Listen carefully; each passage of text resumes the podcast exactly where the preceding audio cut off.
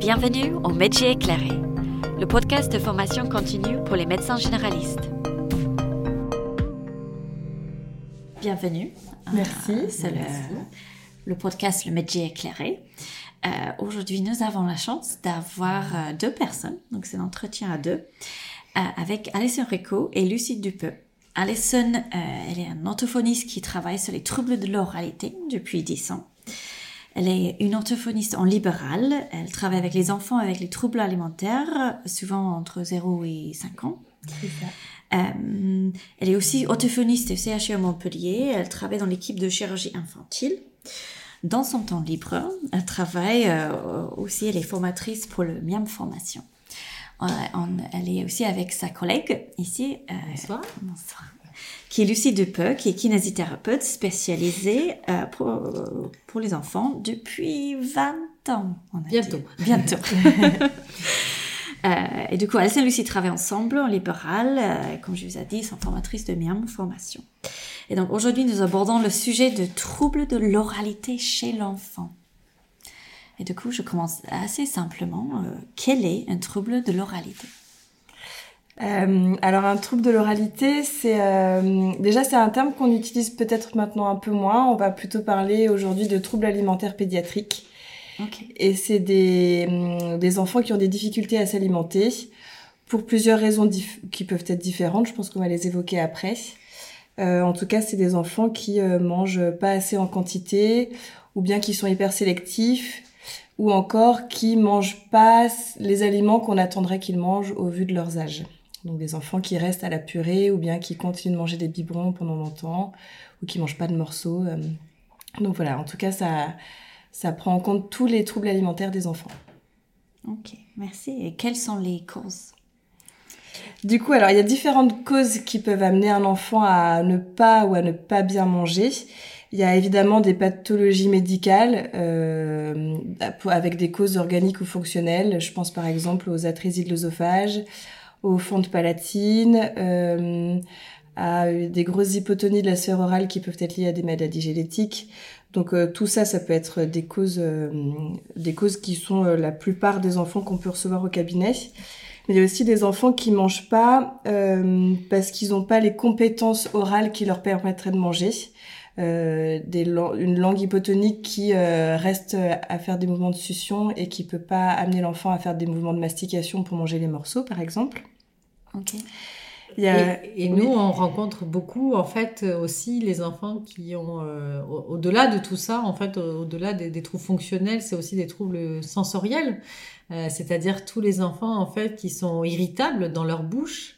Et, Et dans leur corps? dans- du coup, euh, par là même, on s'aperçoit que finalement, euh, euh, l'oralité, c'est pas qu'une histoire de bouche, parce que souvent, ils ont des, ce qu'on appelle des hypersensibilités euh, dans tout le corps et qui, des, des problématiques qui intéressent aussi tout le corps. Et alors, pour ces enfants-là qui ont des irritabilités sensorielles, c'est les, les textures des aliments ou bien leurs odeurs qui vont euh, euh, empêcher l'enfant de manger parce qu'ils vont tout simplement pas le supporter.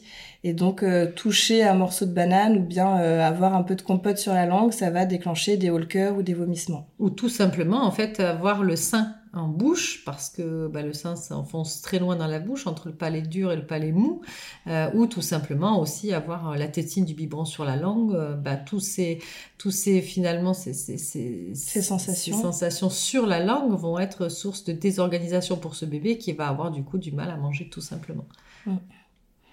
Et, une dernière cause aussi qu'on n'a pas évoquée, mais qui existe bien sûr, c'est euh, toutes les causes psychoaffectives, donc euh, des enfants qui vont pas ou pas assez manger parce qu'ils sont pas assez bien euh, dans leur environnement, ou ne pas manger, ça peut être aussi un signe d'alerte pour pour alerter l'environnement d'un mal-être de l'enfant. Merci. Donc vous avez évoqué une chambre assez large. Oui, c'est ça. Et aussi évoqué le hypersensibilité sensorielle. C'est ça. Oui.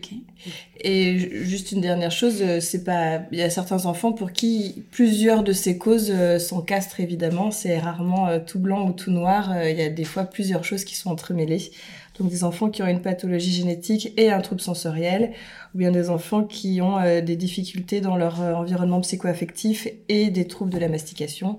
Donc c'est à nous de, de, détricoter tout ça pour euh, comprendre d'où viennent les difficultés alimentaires. Oui, et ensuite les accompagner. Exactement. Ok, ben merci. Euh, vous avez parlé brièvement de signes d'alerte. Mhm. Y a-t-il des signes d'alerte et quels sont les signes d'alerte? Alors pour nous, les signes d'alerte, de toute façon, vont venir en première intention de, des parents, souvent de la maman, puisque c'est la première à être, en, gros, on appelle ça mère nourricière, et c'est elle qui va souvent euh, alerter finalement euh, de, de, de, des dysfonctionnements de, son, de leur tout petit. Euh, mais quoi qu'il en soit, lorsqu'il y a des plaisirs oraux et difficultés à pouvoir manger ou en tout cas avoir les apports alimentaires nécessaires à l'âge requis, euh, bah là, il faut se poser des questions et euh, orienter. Et euh, du coup, bah, quels sont les signaux d'alerte aussi bah, On va dire juste aussi une, une, cassure de la courbe de poids, mais souvent, nous, on va pas aller jusque-là. On va pas attendre la cassure pour prendre en charge les enfants. Ok. On va essayer justement d'être en amont et de pouvoir accompagner ces familles et ces bébés euh, et pourquoi pas ses enfants un peu plus loin, euh, dans leur dysoralité finalement et euh, dans les signes qui vont nous montrer et de manière très précoce. En tout cas, on est très à l'écoute des familles. c'est eux qui nous disent, et les enfants aussi, mais bien souvent les familles qui nous disent que les repas sont vécus comme difficiles, longs et avec mm. peu ou pas de plaisir. Les signes d'alerte, c'est vraiment, c'est vraiment ça. Mm, mm, Avant la cassure de courbe de poids. Et là, vous parlez de bébés. Est-ce qu'on parle de, de tous les enfants C'est pareil pour les, pour les plus grands. Oui. Mm. On n'a pas besoin qu'un enfant ait cassé sa courbe pour commencer les suivis et pour commencer à s'inquiéter. Mm.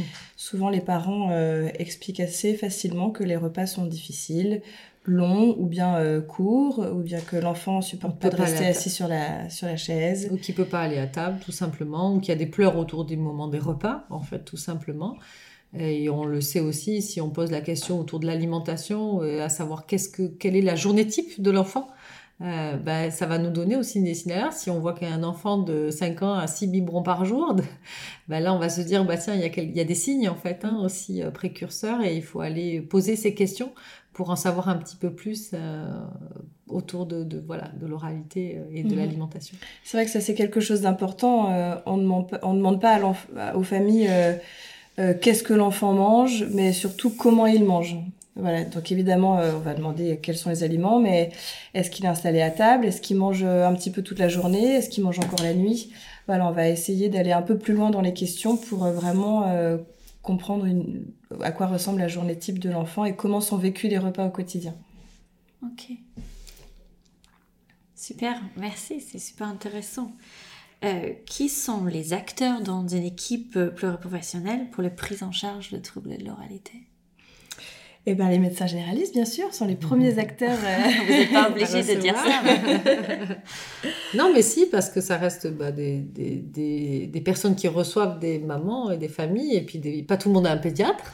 Euh, donc c'est vrai que les médecins généralistes sont quand même parfois les, premiers acteurs euh, pour pouvoir euh, aussi écouter les parents et accompagner les bébés et même les plus grands. Parce que je pense que des fois il y a nous on a rencontré des plus grands qui personne en fait leur avait parlé de troubles d'oralité alimentaire avant presque 5 ans 6 ans. Enfin il y a vraiment des déserts comme ça et des parents qui sont en errance de diagnostic ou d'accompagnement en tout cas de leurs enfants et qui pensent que presque c'est à cause d'eux finalement que leur enfant est comme ça et que bah, bah, de toute façon c'est comme ça. Ou parce qu'il a mauvais caractère. Voilà, c'est ça. et qui ne voient pas le bout du tunnel parce que personne ne leur en a parlé.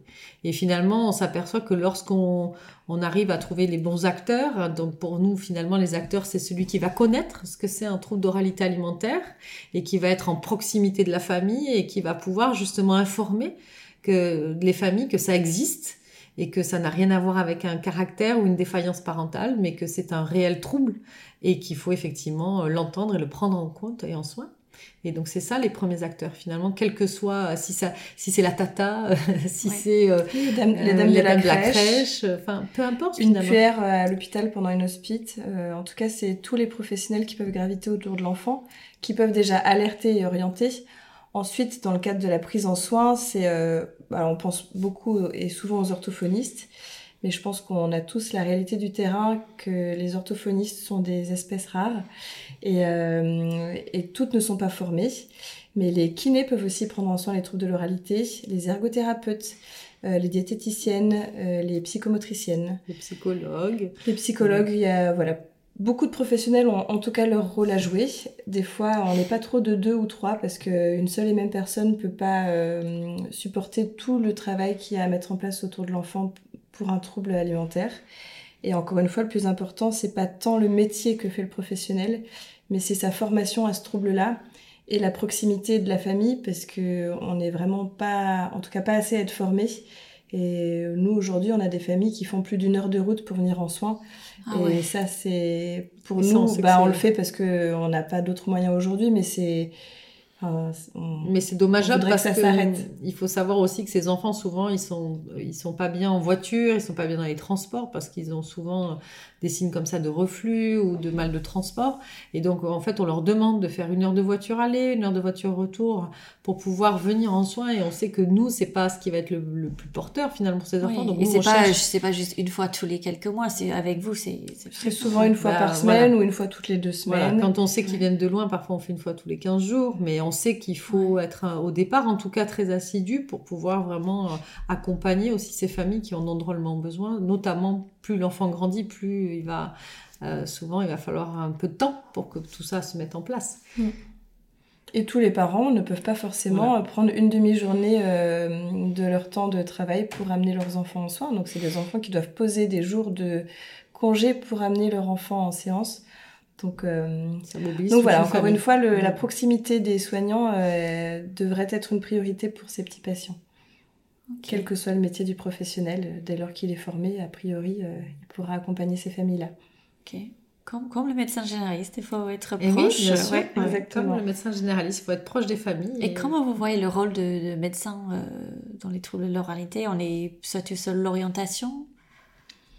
Sur l'orientation, sur l'aide au diagnostic aussi. Euh, euh, je pense que quand on écoute les familles, ça, peut être assez facile de comprendre qu'un enfant a un trouble sensoriel si euh, voilà voir ou toucher un aliment déclenche des vomissements, des cœur. C'est aussi souvent des enfants qui supportent pas les sensations corporelles, donc qui aiment pas le moment de l'habillage, qui supportent pas de marcher dans le sable. Et ça, souvent, les médecins généralistes, justement, ils sont au cœur de ça parce que si juste on déshabille un enfant et qu'il est très insécure, dès qu'on va le toucher, dès qu'on va euh, le déshabiller, il va être très sensible à, voilà, tout cet environnement finalement. Alors, euh, parfois qui peut être euh, dit comme médicalisé, mais finalement, souvent, c'est pas que le médical hein, qui euh, insécurise ces enfants, c'est tous les apports sensoriels euh, désorganisants euh, que ça va euh, proposer, monter sur une table, ça peut être difficile pour ces enfants-là, se déshabiller. Et donc, en fait, déjà, on peut avoir des signes précurseurs et se dire, bah tiens, cet enfant a l'air sé- insécurisé avec moi. Euh, on peut poser des questions, est-ce qu'il est insécurisé avec d'autres personnes? Parce que ça arrive bien souvent chez beaucoup d'enfants euh, qu'ils soient insécurisés finalement lorsqu'ils ne sont pas dans leur milieu ou dans leur contexte euh, voilà, qu'ils connaissent. Et donc, du coup, dès qu'on va les déshabiller, ça va être encore pire parce que on peut poser la question, est-ce que l'enfant, il supporte certains habits ou peut-être il supporte pas certains habits aussi? Et ça, c'est des signes d'hypersensibilité tactile, corporelle, qui vont peut-être nous donner des signes. Et si les parents vous disent ah, ensuite, en suivant, bah, euh, il a du mal à manger, tiens, ça va nous mettre aussi la puce à l'oreille de dire ah, il aime pas trop euh, certains types de vêtements, euh, il aime pas certains types de textures alimentaires. Bon, est-ce qu'on n'irait pas un petit peu creuser et aller un petit peu plus loin sur l'hypersensibilité finalement dans tout le corps, mais aussi bien sûr en oralité, mais dans tout le corps? Tout est lié. Et oui. Et le médecin G aussi peut donner des conseils euh, en ce qui concerne l'enrichissement des aliments, Ouais. parce que ces enfants sont souvent euh, des petits mangeurs, ou en tout cas ils mangent pas beaucoup en quantité, et ils cassent leur courbe ou bien ils prennent peu de poids.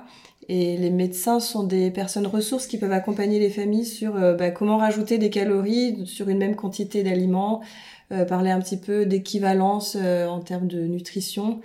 Euh, donc je pense qu'ils peuvent être des guides aussi pour les familles et aussi euh, un peu euh, dédramatiser. Alors c'est sûr qu'une cassure de courbe, c'est grave, mais euh, voir aussi donc comment se casse la courbe. Est-ce que elle est cassée ou juste elle ralentit? Est-ce que euh, voilà Parce que pour les familles, c'est oui, vraiment... de pas euh, focaliser toujours sur les oui, chiffres, voilà. mais aussi on accompagne euh, Voilà. la famille. Exactement. Dans- des fois, c'est Et ça. quel des- est le contexte aussi? Parce qu'un enfant, nous, on voit bien qu'il y a eu une bronchiolite, deux bronchiolites, une gastroentérite gastro. en l'hiver. En fait, forcément, la- le poids, bah, il va avoir du mal à, à revenir ou en tout cas à augmenter.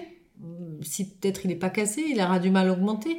Donc prendre en compte vraiment les facteurs environnementaux et aussi somatiques de l'enfant euh, dans leur globalité. Donc euh, là, je pense que le médecin généraliste, il est au cœur euh, de ses préoccupations et justement de pouvoir aussi apaiser les familles parce que nous, ça nous, nous, ça nous est arrivé aussi d'apaiser certaines justes familles en leur disant, ben voilà, là, il est pas un épisode de gastro. Vous, quand vous avez une gastro-entérite, eh ben, pour vous vous remettre à manger. Ah, puis Ouais. pour vous remettre à manger euh, comme avant, eh ben, parfois il faut deux à trois semaines. Donc peut-être laisser aussi leur dire, ben, on vous laisse le temps et peut-être rapprocher une consultation pour voir comment l'enfant a rattrapé aussi, euh, euh, ben, on va dire, son rythme alimentaire. Et là, à ce moment-là, on pourra peut-être se dire, bon, oui, on est vraiment sur un trouble de réalité alimentaire ou on était sur une dynamique un peu moins bonne. Mais finalement, il est en train de rattraper et apaiser tout le monde. En fait, c'est aussi ça. Sécuriser finalement aussi les familles et les patients. Oui, ça je suis d'accord. C'est, Ouais. ça fait partie de notre rôle. Sécuriser, oui, c'est Oui, ça. avec vous, avec une bonne équipe. Oui, je pense que le fait d'être en lien avec les professionnels qui accompagnent l'enfant, Oui. c'est aussi un rôle très important de la part du médecin G. De, bah, On connaît. demander, Le euh, coordinateur de parcours. Exactement. Ouais, c'est ça. Euh, voilà, encore une fois, un enfant qui casse sa courbe, euh, euh, peut-être que l'orthophoniste ou le kiné va dire oui, il casse sa courbe, mais il fait plein de progrès. Donc là, ça va pas du tout le moment de lui mettre une sonde parce qu'on sait bien qu'une sonde nasogastrique, ça va, ça va pas aider l'enfant à avoir une belle oralité, à avoir du plaisir dans sa bouche. Donc Oui. peut-être euh, que nous, on serait d'avis d'attendre encore un petit peu et c'est grâce à ces échanges entre professionnels qu'on peut euh, bah, être le plus ajusté possible et parfois amener l'enfant à passer à côté de la sonde juste parce qu'on lui laisse un petit peu de temps, mais pour ça, il faut communiquer ensemble et avec les familles, évidemment. Donc on revient sur les, les déc- décisions partagées entre la famille, mais aussi l'équipe. et- Mhm. C'est ça. La communication. Ok. Et c'est vrai que c'est les médecins G maintenant sont les vrais coordinateurs de soins. On voit bien que les médecins généralistes, ils ont maintenant, un- on, on leur demande beaucoup plus, on leur demande de voir beaucoup plus de patients. On sait qu'il y a voilà, ces déserts médicaux un petit peu où euh, malheureusement ben, la consultation médicale elle est mise à mal. Et c'est pour ça qu'il faut vraiment bien s'entourer, je pense aussi, pour les médecins généralistes et ne pas hésiter à orienter en connaissant les, euh, les paramédicaux de leur secteur ou en tout cas les personnes de leur secteur pour pouvoir bah, aussi pallier euh, peut-être à ce manque-là et, et être soutenus aussi dans leur euh, rôle de médecin parce que je pense que les médecins généralistes, ils doivent être aussi soutenus par nous, hein, les paramédicaux, et c'est en se connaissant euh, qu'on va arriver bah, tous à pouvoir accompagner les familles au mieux. Oui, je suis oui. complètement d'accord. quel, euh, quel conseil donner à un médecin, alors, un médecin généraliste? On a abordé, euh, donc orienté, on, on oriente quand en fait? Dès que le parent dit que les repas sont compliqués. Je, moi, je préfère recevoir un enfant pour rien, mais c'est pas pour rien. Ça sert à rassurer les familles. Peut-être que l'enfant a juste une néophobie alimentaire qui est normale, qui fait partie du développement de l'enfant. La fameuse période des terrible two où l'enfant s'oppose et veut manger euh, toujours la même chose. Elle est normale et je peux recevoir un enfant et sa famille en disant euh, tout va bien, euh, donner des petits conseils et il n'y a pas besoin de suivi. Je préfère ça plutôt qu'une famille à qui on dit mais ça va venir, euh, on va encore attendre et qu'en fait euh, on soit face à un vrai trouble alimentaire qui se creuse euh, au fur et à mesure des semaines et tout ce temps c'est du temps de perdu. D'autant plus que les conseils qu'on donne au cabinet c'est souvent des conseils très faciles à mettre en place. Il y a, enfin, il y a pas besoin d'acheter beaucoup de matériel ou quoi et des fois juste des petits conseils, des petites adaptations peuvent euh, régler le trouble et 3-4 séances peuvent suffire à, à redonner du plaisir autour de l'alimentation et, et à apaiser ces difficultés-là du quotidien. Donc euh, voilà, écouter et orienter le plus tôt possible. Oui, d'autant plus qu'il y a une, vraiment une demande parentale en fait. Euh, vraiment, quand il y a une demande parentale et une désorganisation autour des repas, je pense que c'est à ce moment-là où il faut surtout pas hésiter parce que euh, je pense que le médecin généraliste pouvoir répondre à toutes ces questions autour d'un repas, c'est pas facile et sur un temps assez assez re- restreint finalement, mais il faut vraiment euh, être à l'écoute à ce moment-là pour pas louper le coche. parce que dans ces consultations-là, il peut se jouer vraiment plein de choses et des parents qui sont pas écoutés, ben, parfois, du coup, ils sont insécurisés, c'est un peu ça, et du coup, ben, euh, finalement, c'est le cercle vicieux qui commence et euh, finalement, d'une néophobie alimentaire, on vient à une bataille alimentaire et des, choses qui deviennent très désorganisantes et qui vont du coup au niveau psychoaffectif être très désorganisants. Et nous, on a eu des parents qui supportaient même plus leurs enfants de les voir à table. Donc, euh, ils pouvaient dire, tu manges ce que tu veux quand tu veux et puis c'est bon, quoi. Je veux plus te voir à table. Et donc, c'est dommage, en fait, d'en arriver jusqu'à ce type de comportement et pour l'enfant et pour le parent parce qu'on pense que c'est c'est ni la faute de l'un ni la faute de l'autre en fait. C'est qu'à un moment donné, ben, ça s'est pas fait et qu'il faut justement redonner aussi des fois des seconds souffles à ces familles euh, en les juste en les en, les écoutant. Et aussi pas trop mettre la pression. Alors, mm-hmm. enfin, c'est sûr que quand il y a une cassure de courbe, il faut quand même s'inquiéter un petit peu. On est tous d'accord.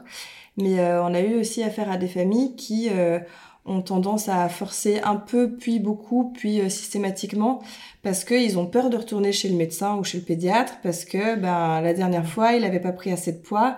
Et du coup, cette pression amène les parents à faire du forçage alimentaire. Et nous, on sait bien que forcer un enfant, ça aide rarement l'enfant à manger avec plaisir et augmenter ses quantités. Donc être, euh, c'est pas facile, mais en tout cas, euh, savoir donner les bonnes informations et relever cette cassure de poids quand elle a lieu, euh, sans mettre trop de pression aux parents parce que cette pression-là les amène à pas avoir les meilleurs comportements pour leurs enfants.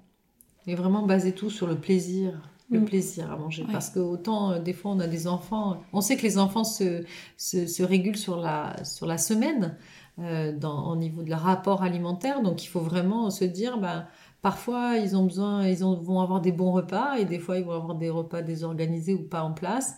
Mais euh, si dans la semaine, ça se régule, bah finalement, euh, c'est ce qu'on attend de l'enfant. Et mhm. surtout, si tout ça, c'est dans le plaisir. C'est-à-dire, je vais à table, je m'assois et j'ai le sourire et j'ai envie de toucher les aliments, j'ai envie de faire des choses avec les aliments, j'ai envie de les porter en bouche. Finalement, parfois, la quantité, elle vient dans un deuxième temps. Mais déjà, si tout le plaisir à être à table et être ensemble à table euh, est là, nous, on sait que c'est déjà 90% euh, du parcours euh, dans le trouble d'oralité alimentaire qui est effectué. Donc, euh, on s'accroche à ça et on, accompagne les familles là-dedans.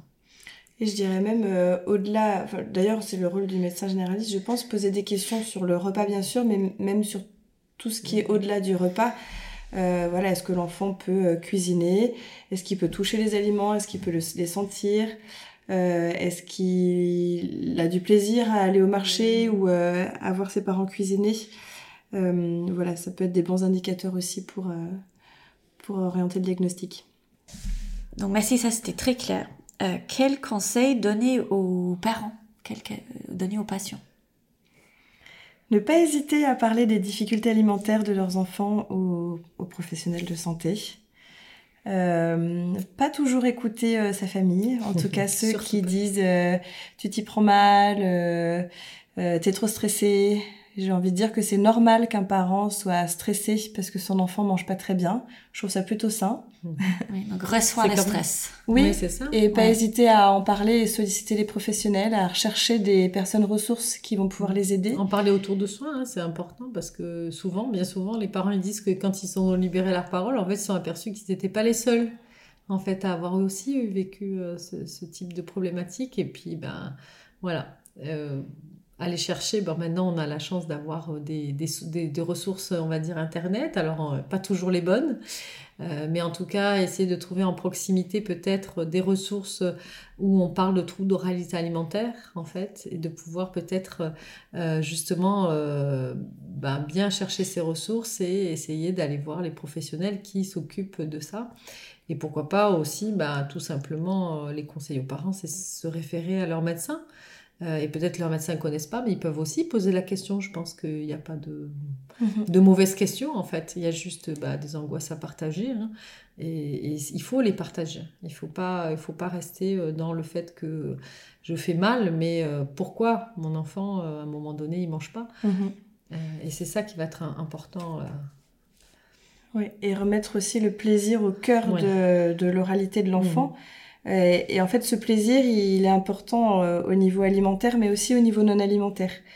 Mmh. juste pour rappel, un bébé de 6, 7, 8 ou 9 mois passe la moitié de son temps à mettre ses mains, les objets et son environnement en bouche. Et si tous les enfants de la Terre font ça, c'est pas pour rien. Ça permet à la bouche de se désensibiliser, de se muscler. Et donc, euh, bah, amener l'enfant à, vivre des choses avec sa bouche en dehors des repas pour les tout petits. Et pour les plus grands, euh, on pense souvent à manger les aliments, mais avant de manger, on peut faire plein de choses. On peut les acheter au marché, on peut les sentir, on peut les toucher, on peut les cuisiner. Et pour les amener à la bouche, avant de les manger, de les avaler, on peut déjà faire un bisou, lécher pour avoir le goût. On peut croquer, et si dans la bouche c'est trop difficile, alors on a le droit de recracher. Euh, voilà, essayer de jouer et d'amener l'enfant peu à peu à avoir du plaisir dans sa bouche, avec des aliments et avec d'autres choses, notamment chez les tout petits, en respectant son rythme. Et ça, c'est des petites activités ou des sollicitations qui sont à la portée de tout le monde, qui sont assez faciles à faire au quotidien. On n'a pas besoin de passer trois heures à le faire, mais euh, voilà, le faire de temps en temps et de façon euh, assez régulière et spontanée dans le quotidien de l'enfant. Je pense que c'est assez facile, facile et, parler de ces petites, euh, ces petites astuces à toutes les personnes qui sont autour de l'enfant. Donc euh, les nounous, les mamies, euh, le personnel de crèche, les, les, grands frères. Mm. Voilà, il y a des familles, des familles où tout le monde fait des bisous à tous les fruits et légumes, où tout le monde fait toc toc la langue, et ça devient un jeu, un jeu pour toute la famille, et ça aide l'enfant petit à petit à, à cet aliment qu'il osait même pas regarder et que dès qu'il le touchait, il avait envie de vomir, bah, petit à petit, il s'est familiarisé avec. Et puis euh, sous forme de jeu euh, et avec, avec la fratrie, euh, a pu le porter à la bouche.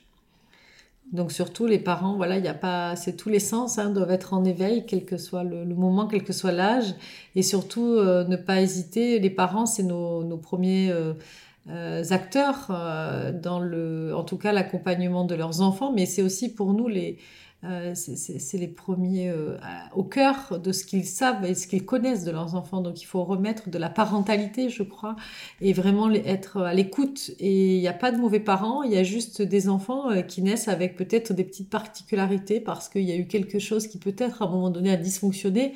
Mais nous, on va pas chercher qu'est-ce qui dysfonctionne, on va essayer d'accompagner pour que ça fonctionne. Donc, euh, continuons finalement à écouter ses parents pour que petit à petit ça fonctionne et que ben, on les remette au cœur de la parentalité et que eux-mêmes finalement soient euh, euh, nos accompagnants à nous les thérapeutes et pas l'inverse. nous on est là pour montrer des petites idées et des mm. petites choses mais c'est pas en voyant l'enfant ou la famille 30 minutes ou une heure par semaine qu'on va changer leur vie. En revanche, c'est parce que les parents assistent à nos mm. séances et qu'ils comprennent bien pourquoi on propose ça, euh, quels sont les enjeux, euh, pourquoi est-ce qu'un enfant a le droit de manger avec les mains, pourquoi est-ce qu'il a le droit de se salir et que tout ça est répété au quotidien, quatre fois par semaine pour les quatre repas, que bah, petit à petit les, choses vont, reprendre leur cours et que le plaisir va, se réinviter à table? Ah, merci, c'était très clair, une bonne explication. Pour finir, est-ce qu'il y a des ressources que tu conseilles soit pour les médecins, soit pour les patients euh, Où est-ce qu'on peut se former? J'ai mis une formation, bien sûr. c'est une formation qu'on a montée à quatre professionnels, donc euh, une psychologue, Véronique Leblanc, une ergothérapeute, Marilène Collardo, euh, Lucie Kiné et, moi, orthophoniste. Et c'est une formation qui est ouverte à tous les professionnels de la petite enfance. On tenait à ce que cette formation soit pluridisciplinaire, justement parce que les troubles de l'oralité, c'est l'affaire de tous. Et c'est surtout pas une affaire que de bouche, c'est une affaire qui intéresse tout le corps. Donc qui euh, dit tout le corps, dit quel que soit le professionnel euh, impliqué dans la petite enfance, il peut totalement être acteur du développement de l'enfant et, qui dit acteur du développement euh, passe par la bouche forcément. Donc, euh, voilà. Après, on a l'association euh, Groupe Miam Miam, qui est une association loi 1901, donc qui n'a pas du tout d'intérêt particulier, mais qui est une ressource aussi où il y a toute une bibliographie intéressante et mise à jour régulièrement, mais qui aussi un forum pour les parents de discussion. Euh, autour des troubles d'oralité alimentaire et qui est aussi une ressource en fait euh, pour, euh, pour les parents et ou pour les professionnels Ok. et qui aide aussi euh, euh, les, les familles à trouver des professionnels euh, puisqu'il y a des chefs régionaux en Ouais. fait euh, de l'association. Donc euh, c'est une c'est une belle ressource aussi.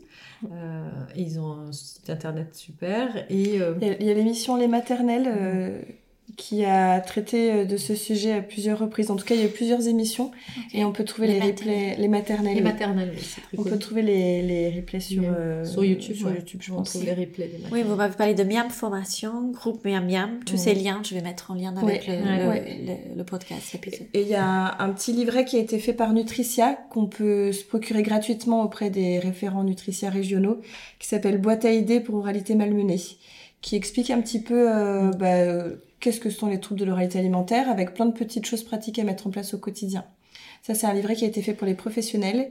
Il y en a un autre qui a été fait pour les familles, pareil par Nutricia, qui s'appelle Amuse-Bouche, qu'on peut se pro- procurer gratuitement. euh, Bien Nutricia. Oui. Il faut aller sur le site et en fait, il faut appeler le référent régional et il, envoie euh, gratuitement les, les brochures. Donc ça vaut, le, ça vaut le coup pour celles qui veulent euh, en tout cas être, aller un peu plus loin. Et pour les médecins généralistes qui a euh, peut-être pas encore euh, des professionnels de santé qui prend en charge les troubles euh, alimentaires, pédiatriques, euh, est-ce qu'ils peuvent passer par- peut-être par les groupes Miam Miam pour trouver les professionnels de santé qui C'est sont... ce qu'il faut faire, oui. oui. On a, on a une, une référente qui euh, réceptionne les mails et qui les réoriente aux capitaines régionaux. euh, euh, voilà, encore une fois, pour trouver les professionnels au plus proche de, du Du domicile des familles. De créer C'est son pas, réseau, voilà, de créer c'est son pas équipe. toujours euh, très facile. Je Mais il y, a, que- il y a un réseau hein, qui se Voilà. crée quand même petit à petit. un On n'est pas maillage. nombreux, mais on est là. Voilà. Est-ce que... Bah, merci beaucoup. Est-ce que vous avez des dernières choses à rajouter? Euh, non, on remercie euh, Carolina euh, Ouais. de nous avoir accueillis. Avec plaisir. Donc moi j'entends de... Pour moi c'était un sujet vraiment stimulant. Euh, j'entends plusieurs phrases qui sortent, c'est écoute les parents, on te centre sur le plaisir, on oriente plutôt, il n'y a pas de mauvaise raison de s'adresser, et euh, on accompagne dans le façon globale, holistique. Oui, C'est ça. c'est un Bah, beau merci. résumé. Merci Caroline. Merci. Merci beaucoup pour votre écoute. Nous espérons que vous avez apprécié cet épisode d'aujourd'hui. Si vous avez des commentaires ou des questions, n'hésitez pas de nous contacter. Nous avons un questionnaire disponible dans les notes liées au podcast sur iTunes ou notre plateforme et nous sommes toujours ravis d'avoir votre feedback. Vous trouverez également des liens utiles dans les notes des podcasts. N'hésitez pas à les regarder. Vous pourrez aussi suivre les podcasts et laisser une revue sur iTunes ou notre plateforme. Toujours un plaisir de les lire. À la prochaine. C'est le médecin généraliste éclairé. Ce podcast a pu continuer grâce à l'équipe pédagogique de l'Université de Montpellier, de Maya Bedreddin et le département universitaire de médecine générale de Montpellier. Juste un rappel que ces podcasts sont pour les professionnels de santé, les médecins généralistes pour leur formation continue. Les informations discutées dans les podcasts ne sont pas des conseils médicaux pour les patients ou le public en général. Si vous avez une question sur votre santé ou pensez que vous avez un problème de santé, prenez contact avec votre professionnel de santé. Les podcasts sont enregistrés à Montpellier en 2023. Les recommandations peuvent évaluer avec le temps, toujours vérifier les recommandations locales et nationales à jour avant de prendre vos décisions médicales. Le contenu est basé sur l'avis personnel de nous et notre expert interrogé et son interprétation des recommandations actuelles au moment de l'enregistrement du podcast. Votre responsabilité est de vérifier l'information et les éventuels changements survenus depuis la publication avant d'appliquer les conseils présentés dans ce podcast.